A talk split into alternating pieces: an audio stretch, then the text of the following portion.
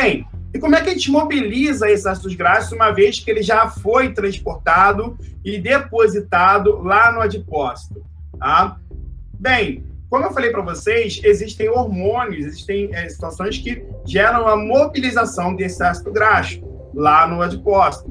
Então, o que, que vai acontecer? A gente vai ter um hormônio que pode ser a adrenalina, por exemplo, que vai se ligar no seu receptor, pode ser um receptor beta, que vai estimular, né? Geralmente esse receptor é um receptor que estimula a proteína G, que é um segundo mensageiro nessa, nessa situação. Né? E aí ele vai estimular uma enzima chamada adenilato ciclase. Tá? Essa enzima vai converter ATP, ATP, que a gente conhece, em AMP cíclico, que é um segundo mensageiro também. Esse AMP cíclico, como segundo mensageiro, ele vai ativar uma enzima chamada PKA. E essa enzima chamada PKA vai ativar essa outra enzima chamada lipase hormônio sensível. E aí, o que, que a lipase hormônio sensível vai fazer? Ela vai justamente é, estimular né, a retirada do triacilglicerol via, drop, via abertura né, do droplet de gordura. Né? E como é que acontece essa abertura? Né? A gente tem a lipase hormônio e a PKA estimulando uma mudança na formação de uma proteína estrutural do, do droplet lipídio, né, da gotícula de lipídio, chamada perilipina. Uma vez que ela muda sua formação, abre espaço para que esse triacilglicerol saia né, desse droplet de gordura, né, e aí a, a, esse, esse triacilglicerol sofre a ação da lipase hormônio sensível, né, quebrando essa ligação do triacilglicerol né, e transformando em três ácidos graxos que agora estão livres e um glicerol.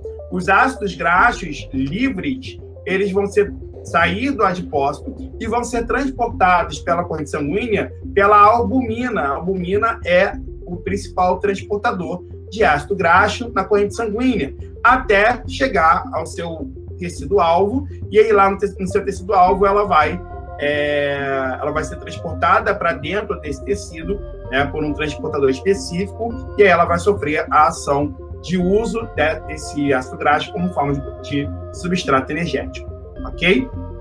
E aí, né, como é que acontece essa entrada? Vai acontecer basicamente por um transportador. Existem alguns transportadores, entre eles esse FADP, né, que é uma proteína que recebe esse ácido graxo né, e se liga a, a esse ácido graxo para gerar esse transporte né, de fora para dentro da célula e de dentro da célula para algumas outras estruturas. Esse ácido graxo ele vai ser transportado via um mecanismo muito complexo, né?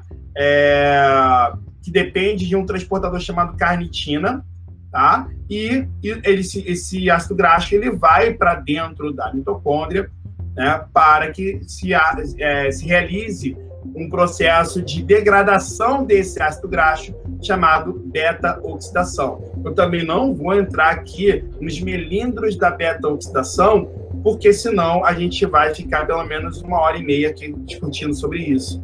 Né? Mas já dá para perceber, né? Vocês devem lembrar da, da, da, época da graduação, já devem ter uma, uma ideia de como isso acontece. Ok? E o glicerol, coitado? Cadê o glicerol? Ele ficou navegando do nada? Não, o glicerol também sai do tecido adiposo e ele pode contribuir também como fonte de energia. O glicerol ele pode sofrer um caminho de conversão a gliceraldeído 3-fosfato, que é um dos substratos, né, um dos metabólitos, na verdade, da via glicolítica.